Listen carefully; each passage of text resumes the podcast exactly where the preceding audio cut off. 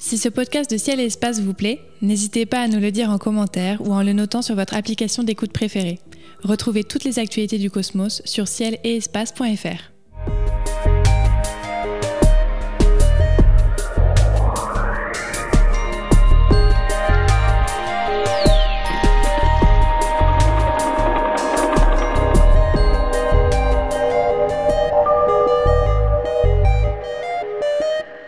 Bonjour et bienvenue sur les podcasts de Ciel et Espace. Vous nous posez régulièrement la question comment devient-on astronome? Quelles sont les études à faire? Quels ont été les parcours des astrophysiciens aujourd'hui en activité? Et quelles sont les différentes façons d'assouvir sa passion pour les étoiles en dehors des laboratoires et des observatoires professionnels? Pour répondre à ces questions, nous sommes allés à la rencontre de ces jeunes chercheurs, enseignants, ingénieurs, entrepreneurs ou médiateurs scientifiques qui ont ou qui sont en train d'achever leur formation supérieure. Qu'ont-ils appris de plus précieux pendant ces années? Quels sont leurs projets? Quelle place les étoiles occupent-elles dans leur quotidien?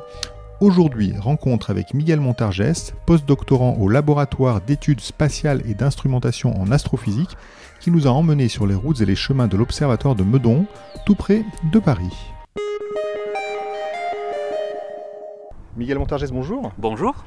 Alors nous sommes ici à l'Observatoire de Meudon sur ce magnifique site euh, avec une vue panoramique sur Paris et nous sommes précisément en face de la grande coupole de l'Observatoire. C'est un, magnifique euh, bâtiment avec euh, une entrée avec des colonnades de type grec, un bâtiment de l'époque classique française et, surmonté d'une coupole couleur chocolat, très très impressionnante aussi, euh, elle cache une lunette historique. Tout à fait, bah, c'est la, grande lunette euh, de Meudon, la troisième plus grande lunette astronomique du monde, la plus grande d'Europe, avec euh, une lentille qui fait 83 cm de diamètre et la lentille photographique qui elle fait 62 cm, donc c'est une lunette double. Hein. J'ai des collègues qui aiment bien dire qu'on a la plus grande lunette astronomique du monde en termes de surface collectrice, si on associe les deux lentilles. Et bah, c'est un joyau de l'observatoire. On a l'architecture de Mansart là devant nous, c'est un petit Versailles presque. Euh, c'est contemporain en tout cas de la construction du château de Versailles, surmonté de notre grande coupole couleur chocolat qui domine euh, la vue sur Paris. C'est extraordinaire. Alors effectivement un endroit extraordinaire pour travailler quand on est astrophysicien comme vous. Euh, est-ce qu'on peut expliquer en, quelques mots l'histoire de ce bâtiment? Parce qu'effectivement on a clairement là un, château, le reste d'un château, vous l'avez dit, de, de l'époque clairement classique, et puis cette coupole astronomique, comment on est arrivé à un objet hybride qui donne quelque chose d'assez fabuleux? Euh, de quand date l'implantation des astronomes sur ce site merveilleux? Alors, Plusieurs questions. Donc, il a été euh, voulu par euh, le fils de Louis XIV, le, grand dauphin, dont Meudon était le, domaine. il a été ensuite occupé également par la famille impériale sous Napoléon III. Et il a malheureusement brûlé en 1871, juste après la guerre entre les Prussiens et euh, la France, les Prussiens ont occupé euh, ici euh, Meudon. Et bah, c'était une ruine à ce moment-là.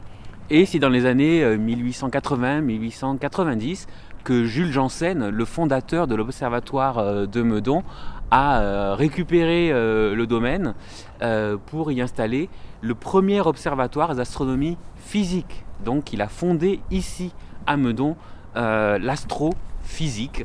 Euh, c'est d'ailleurs euh, l'astronome qui a découvert euh, l'hélium à la surface du Soleil. Alors écoutez, on est devant le bâtiment, on résiste pas, il y a une porte, il y a une poignée. Est-ce qu'on appuie sur la poignée? Allez. Oui, bah, allons-y. Alors voilà, le bâtiment est très beau. Manifestement, il y a une rénovation récente à l'intérieur?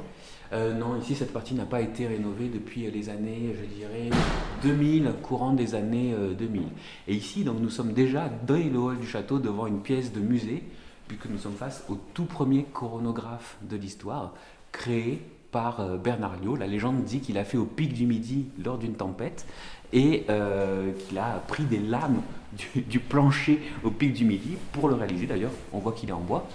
Et donc, euh, ce premier coronographe, son but, c'était d'observer la couronne solaire, de cacher le soleil pour voir la couronne euh, solaire.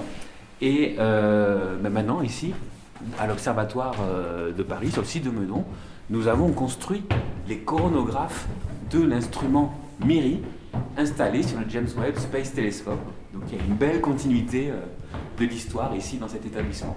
Oui, c'est ça qui est absolument merveilleux. Donc nous sommes dans un bâtiment historique, nous sommes en train de monter euh, les escaliers vers le plancher de la coupole. Je vous laisse passer devant, Miguel. Et parallèlement, vous l'avez bien expliqué, ce n'est pas parce qu'on est dans un site historique qu'on ne fait pas de la science de haute technologie et tout à fait moderne. Hein, il faut le rappeler, l'Observatoire de, Paris et son antenne de Meudon sont à la pointe aujourd'hui de l'astronomie mondiale. Tout à fait et dans quasiment tous les domaines euh, de l'astrophysique moderne. Alors nous sommes là devant la coupole dans une porte vitrée. Alors nous voyons la grande lunette qui est absolument gigantesque. Euh, alors Miguel, dites-nous, cette lunette aujourd'hui elle ne fonctionne pas. Est-ce qu'on a un espoir un jour de la voir euh, fonctionner? Il y a toujours de l'espoir, Donc elle ne fonctionne plus depuis 1991. depuis que la coupole a cessé de tourner, puis elle a été endommagée non, par le, la, tempête, les tempêtes de 99. Des travaux ont été engagés pour restaurer la coupole. Effectivement, on a une coupole neuve, mais euh, la remise en service de la lunette euh, n'est pas encore euh, programmée. Un groupe de travail a été créé par la présidence de l'Observatoire en février 2022, et j'en fais partie. Et notre mission est d'effectuer un état des lieux et de l'ouvrir en interne au personnel. Mais euh, avec l'état des lieux, nous devons évaluer euh, quelles sont les procédures, quel est l'effort à fournir pour remettre cet instrument extraordinaire en service. Et euh, nous avons tout doucement commencé des étapes visant à la remise en service de cette lunette. J'espère personnellement pouvoir relativement bientôt observer avec. Et à terme, j'espère que nous pourrons l'ouvrir au public parce que cet instrument doit profiter au plus grand nombre parce qu'il est extraordinaire. Et bien sûr, et nous suivons ça de très près avec Ciel et Espace. Je me souviens avoir suivi euh, il y a quelques années, enfin ça commence à dater, la, rénovation de la, de la grande coupole. C'était un travail euh, euh, titanesque et c'était assez merveilleux de, monter avec les ouvriers sur les échafaudages pour voir ce, chantier magnifique. on va suivre ça de tout près. en tout cas, dans l'immédiat, on va, on va ressortir pour continuer notre promenade à l'extérieur. Miguel Montargès, nous sommes à nouveau euh, devant la Grande Coupole, nous sommes ressortis de ce bâtiment historique. On parlait de l'importance de ce genre euh, de, bâtiment patrimonial pour diffuser en particulier l'astronomie en ce qui nous concerne. Euh, vous êtes d'ailleurs vous-même impliqué dans une action de diffusion de l'astronomie, puisque vous êtes président, je crois, de la, du Festival d'astronomie de Collioure, c'est bien ça? Tout à fait, donc c'est le festival de la plage aux étoiles qui a lieu toutes les, tous les ans au mois d'août, généralement la première semaine d'août. Alors grâce mes contacts avec euh, un certain magazine qui s'appelle Ciel et Espace, euh, je parviens à connaître les dates des Nuits des Étoiles assez tôt. Et donc j'essaie, en accord avec la mairie de Collioure, de caler les dates du festival euh, sur les Nuits des Étoiles. Et donc le but c'est de partager l'astronomie, l'astrophysique avec le plus grand nombre, avec des expositions, des conférences de chercheurs et chercheuses qui viennent de toute la France et avec des astronomateurs qui font des observations. Et on va dire notre cœur de cible, et ça c'est quelque chose qui me tient vraiment à cœur, c'est euh, bah, les personnes qui pensent que la science n'est pas faite pour elles, c'est-à-dire qui pensent ne rien comprendre à la science, et leur démontrer que non, la science c'est pour tout le monde. Et euh, comme le disait André Braic, que euh, tout honnête citoyen ou citoyenne du XXIe siècle devrait avoir un minimum de culture scientifique. André Braic, dont on salue d'ailleurs la mémoire et dont je crois que vous occupez aujourd'hui le bureau au Lésia, c'est ça? Ben, Tout à fait. Donc euh, André Braic a travaillé à, Meudon et euh, le bureau, j'ai récupéré le, bureau où je faisais ma thèse maintenant, mon, mon postdoc, et j'ai appris récemment qu'en fait c'était l'ancien bureau euh, d'André Braic. Alors nous allons justement parler quand même de vos sujets de recherche. On a beaucoup parlé de diffusion de l'astronomie, évidemment c'est très important et le lieu s'y prête, mais à l'Observatoire de Meudon, on fait de l'astrophysique de pointe, on mène des recherches et vous en particulier, vous menez vos recherches sur les étoiles évoluées, les géantes rouges, les super géantes rouges. Et il y a quelques années, le ciel vous a fait un cadeau en quelque sorte, puisqu'il s'est passé quelque chose euh, sur votre étoile euh, favorite que tout le monde connaît, qui est Bételgeuse. Tout à fait. Donc c'était lors de l'hiver 2019-2020. Donc la super géante rouge Bételgeuse, bien visible dans la, constellation d'Orion, est devenue ben, moins lumineuse. Alors comme ça, ça ne paraît pas extraordinaire, mais euh, donc on, surveille la luminosité des étoiles de manière quantitative depuis environ 200 ans. Et en 200 ans, on ne l'avait jamais vue aussi faible. Elle était deux fois moins lumineuse que euh, d'habitude. Et euh, c'était vraiment quelque chose qu'on pouvait voir à l'œil nu. Je pense que s'il y a des observateurs ou des observatrices qui nous écoutent, ils doivent s'en souvenir que la constellation d'Orion n'était pas comme d'habitude cet hiver-là. On voyait vraiment que Bételgeuse était moins lumineuse. Donc normalement, elle est aussi lumineuse que Rigel. la super géante bleue de la constellation. Mais là, elle était plutôt aussi lumineuse que Bellatrix.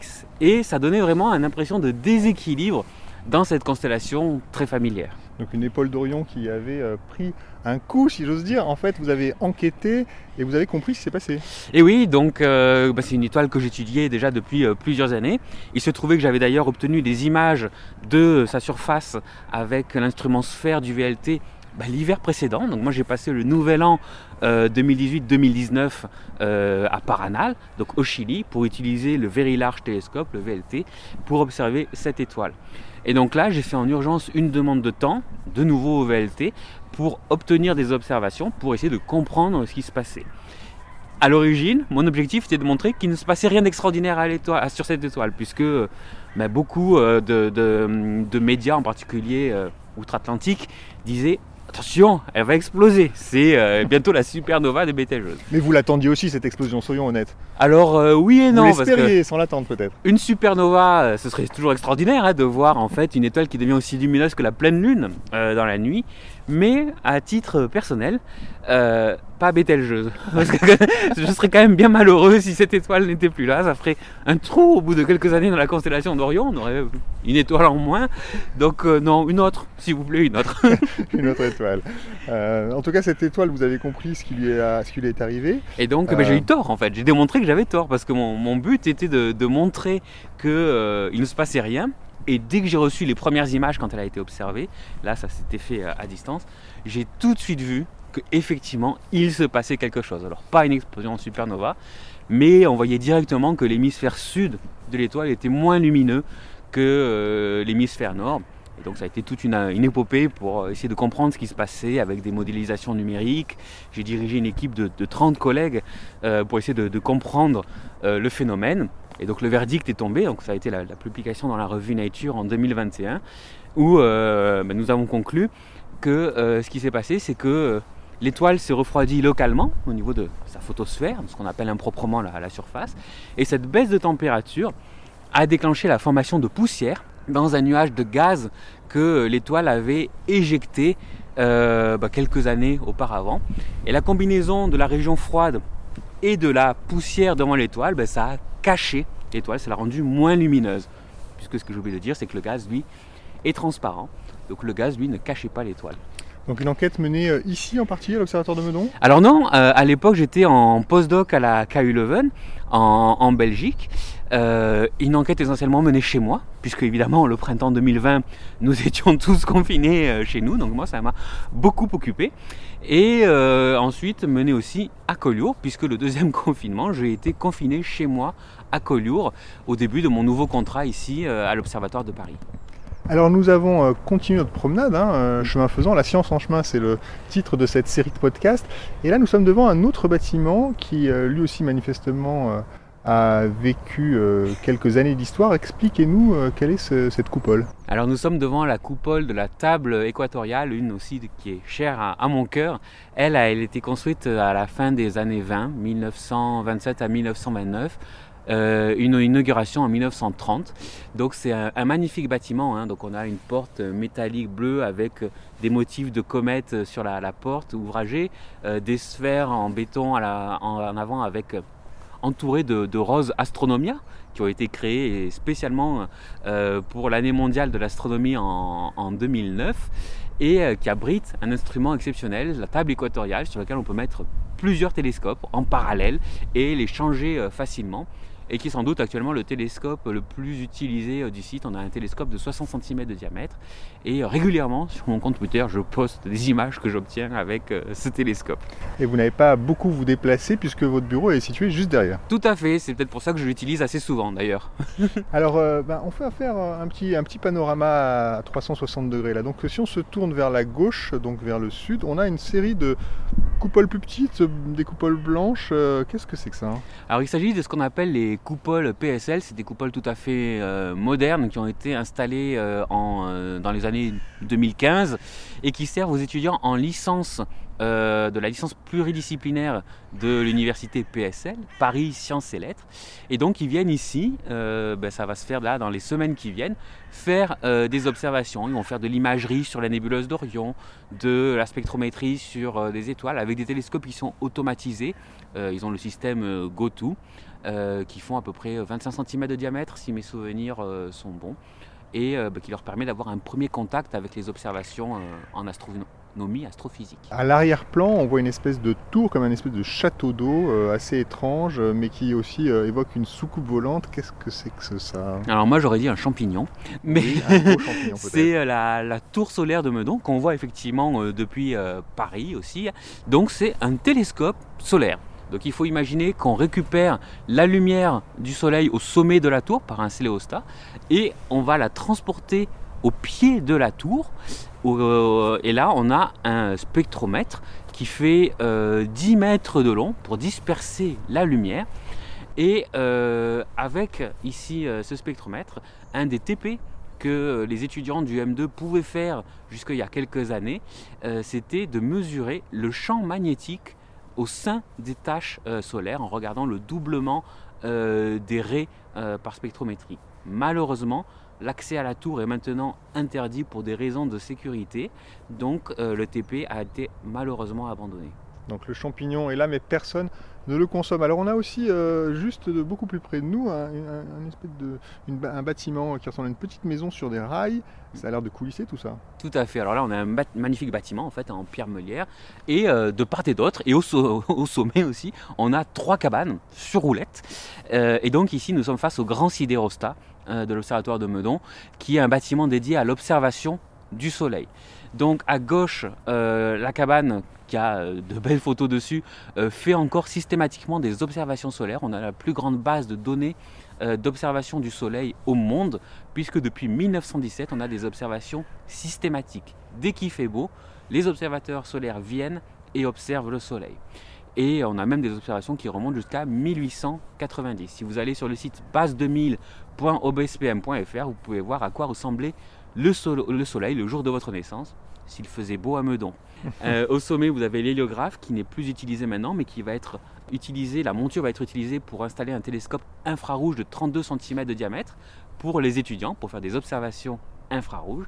Et à droite, vous avez la grande cabane du sidérostat de Foucault. Donc c'est un grand miroir plan euh, d'un mètre de diamètre et qui est en train d'être remis en service. Donc j'ai participé à des observations test dessus en 2013 des premières observations de nuit. Normalement, ces réserves au soleil, là, on l'a utilisé de nuit. Il y a eu bon, une petite période un peu calme, et là, euh, depuis euh, l'année dernière, donc depuis 2022, une nouvelle impulsion a été donnée. L'électricité est en train d'être rétablie pour euh, le mettre à disposition des étudiants également pour avoir un bon test d'optique adaptative. C'est magnifique. Alors l'optique adaptative, expliquez-nous quand même en deux mots ce que c'est. Et la transition est parfaite puisque c'est la technique que j'ai utilisée pour observer Betelgeuse. Le principe de l'optique adaptative, c'est de lutter contre la turbulence de l'atmosphère. Donc si on observe avec un télescope, euh, un grand télescope, on va pas avoir le niveau de détail qu'on est en droit d'attendre avec ce télescope. Parce que les différentes couches de l'atmosphère à différentes températures vont perturber l'image. Ça va créer une espèce de flou, un peu comme euh, l'été quand vous êtes sur l'autoroute et que vous voyez euh, les mirages au-dessus du bitume très chaud. On a le même effet en astronomie. Et l'optique adaptative va mesurer ces déformations et va venir appliquer des corrections sur un miroir qui fait une vingtaine de centimètres de diamètre. Ce n'est pas le miroir primaire du télescope.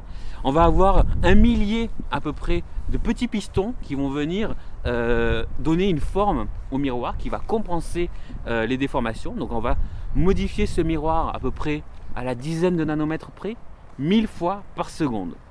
Par extraordinaire, on se dit ça ne peut pas marcher. Mais si ça fonctionne, parce que sans ça, j'aurais jamais pu avoir ces images de Betelgeuse avec l'instrument sphère euh, au VLT. Et je tiens à dire que l'optique adaptative est une spécificité, une spécialité française, et en particulier ici euh, à Meudon, mon bâtiment, celui de la table équatoriale à côté, est un peu l'endroit où l'optique adaptative astrophysique est née.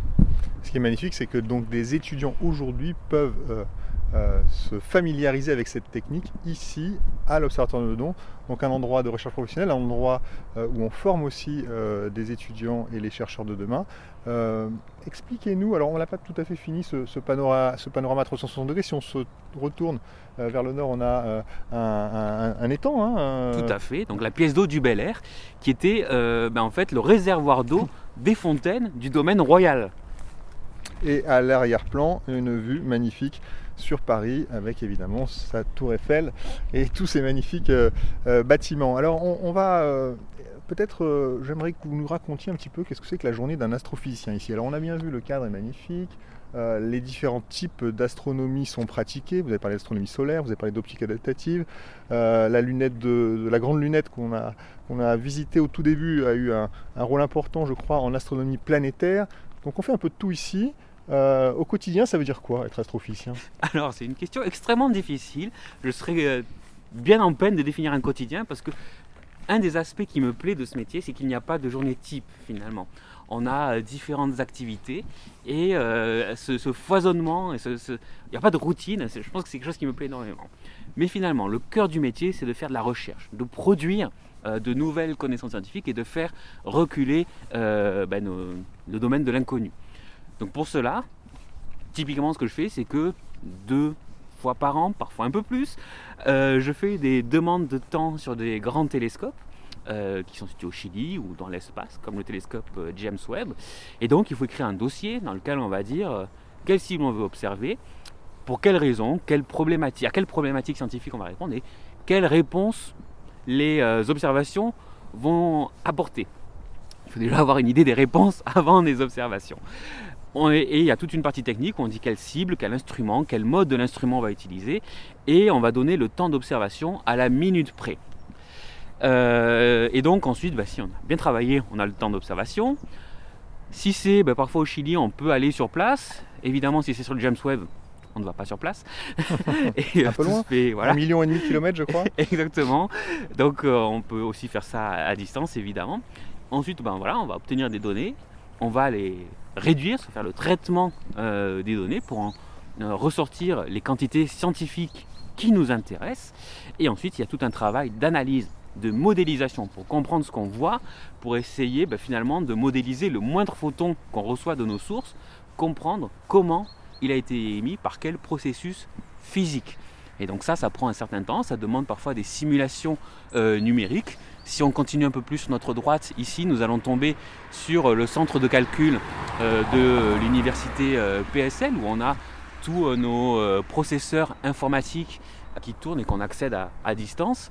moi, j'ai fait tourner des milliers des dizaines de milliers de simulations sur ce centre de calcul, dont je récupère ensuite les résultats à mon bureau. Et ensuite, bah, quand on pense avoir compris quelque chose, on va écrire un article euh, scientifique expliquant ben, nos observations, comment elles ont été obtenues, quelles sont leurs caractéristiques, leur analyse et le résultat qu'on attire à partir de la modélisation. Donc ça c'est vraiment le cœur de métier.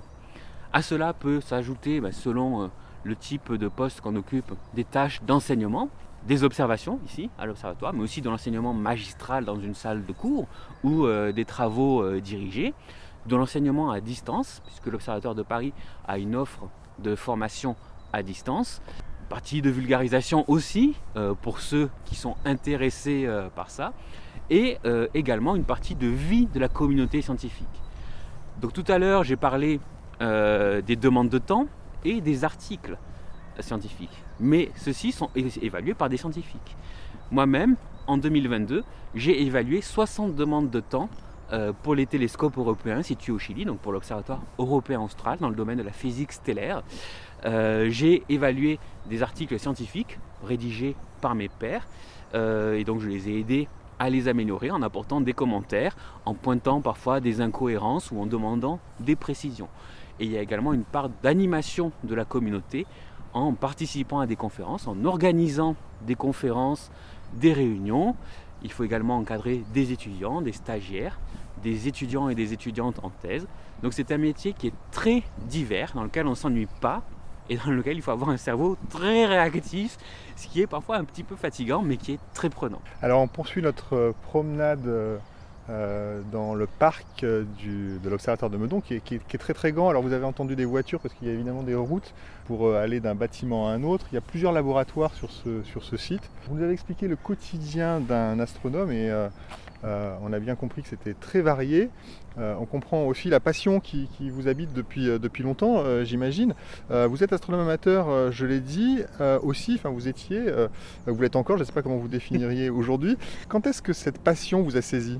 Alors, la passion de l'astronomie, je pense qu'elle m'a saisi euh, au milieu des années 90. Euh, Alors, je ne saurais pas dire si je me suis d'abord intéressé au ciel à travers des revues, peut-être Ciel Espace, ou un événement marquant qui m'a, je me souviens vraiment, profondément, c'est les Nuits des étoiles à la télé. Je me souviens, je pense que c'était 98, je ne suis pas totalement sûr, de André Braic et Hubert Reeves qui étaient à l'observatoire du Pic du Midi sur France 2 le soir.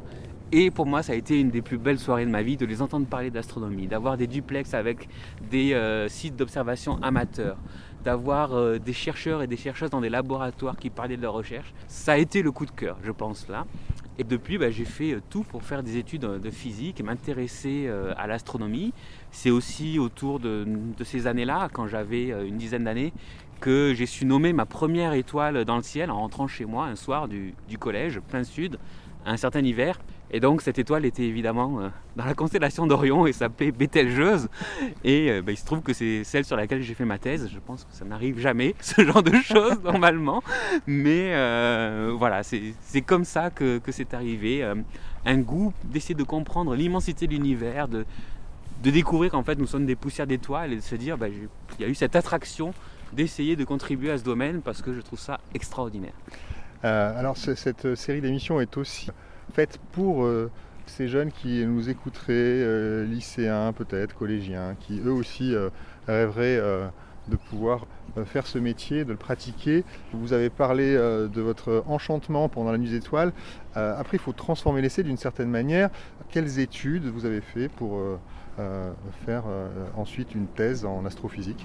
Alors, euh, physique, physique, physique. C'est vraiment la, physique fondamentale qu'il faut faire pendant la plus longue partie de ces études. Et c'est seulement au niveau de Bac plus 4 ou Bac plus 5 qu'on peut faire des options en première année de master d'astronomie astrophysique et ensuite à Bac plus 5 au niveau de la seconde année de master qu'on a accès à des parcours entièrement consacrés à l'astronomie et à l'astrophysique par exemple à l'Observatoire de Paris, mais ici à l'Observatoire de la Côte d'Azur ou dans d'autres lieux en France.